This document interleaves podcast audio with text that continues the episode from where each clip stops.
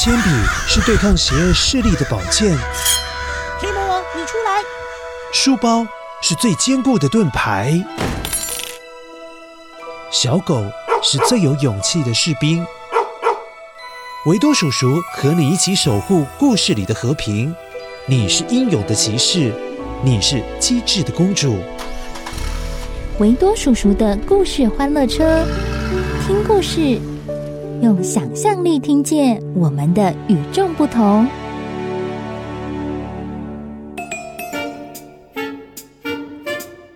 嗨，乖乖，我是维都叔叔。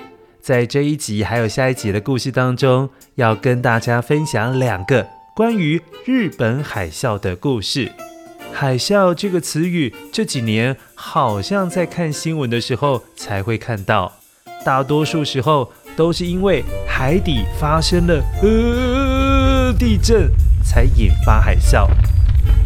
然而在日本的传说当中，会说话的鱼是来警告人们海啸要来喽。但是你会不会很好奇，为什么鱼要警告人们海啸来了呢？你想知道的话，我们就要一起来听故事，了解一下喽。当然，也要先剪一下，嗯，声音面包屑，声音面包屑。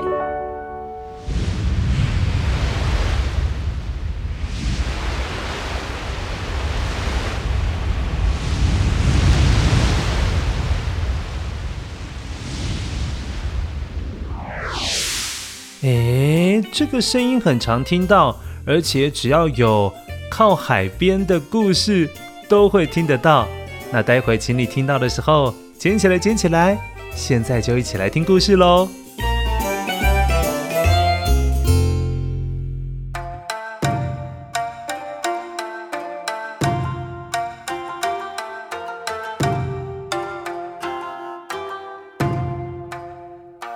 很久很久以前。日本关于海啸的传说有两个，一个是石原岛流传的民间故事，另外一个是宫古岛上所发生的传说。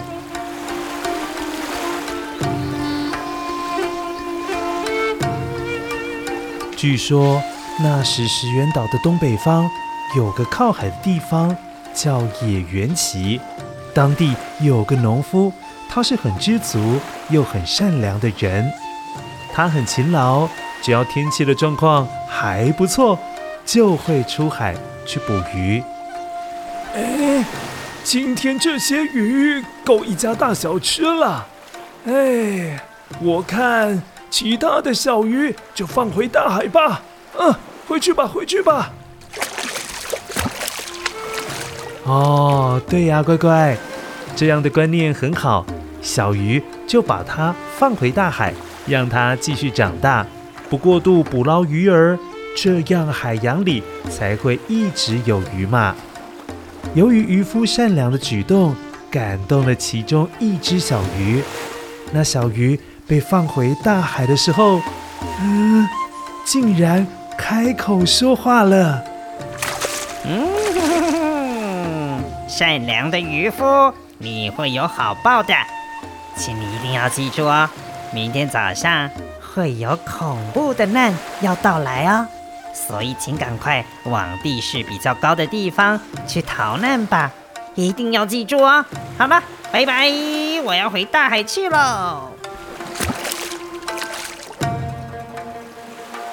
啊！这条鱼竟然会说话呀！啊啊啊啊！谢谢你告诉我这些，我我知道了，我知道了，谢谢谢谢。小鱼说完话，就消失在海浪中。心地善良的渔夫当然不会只带着自己的家人逃难，他敲锣打鼓的警告村子里的每一个人。快收拾行李啊！明天早上会有恐怖的难要到来了，赶快往山上去避难呐！快呀！乖乖，据说难在宫古岛当地的方言里，指的就是海啸。因为村民们相信了渔夫的警告，纷纷收拾好家当，往山上去避难了。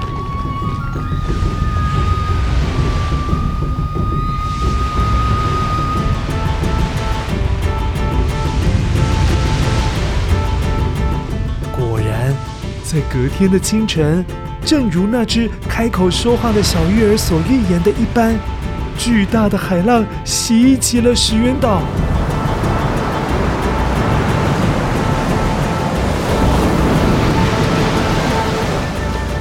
整个村子被海啸夷为平地，但不幸中的大幸是，人们幸好都活了下来。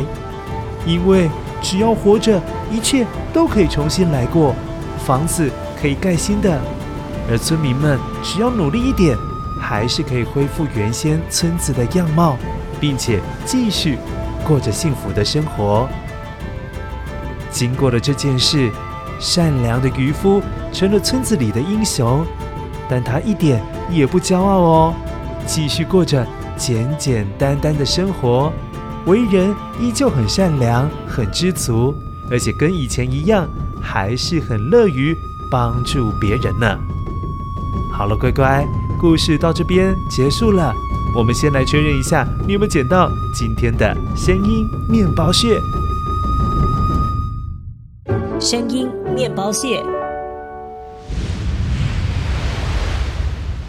乖乖，你一定猜得到，这就是大海浪的声音。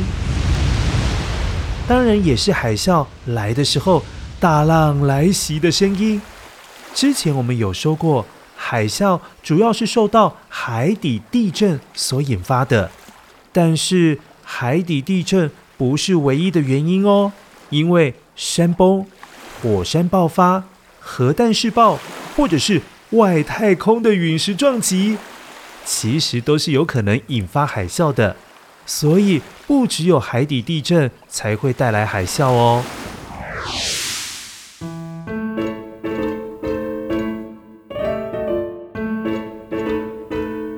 乖乖，今天听故事的你应该也学到了，如果有海啸警报，就是要往高的地方去。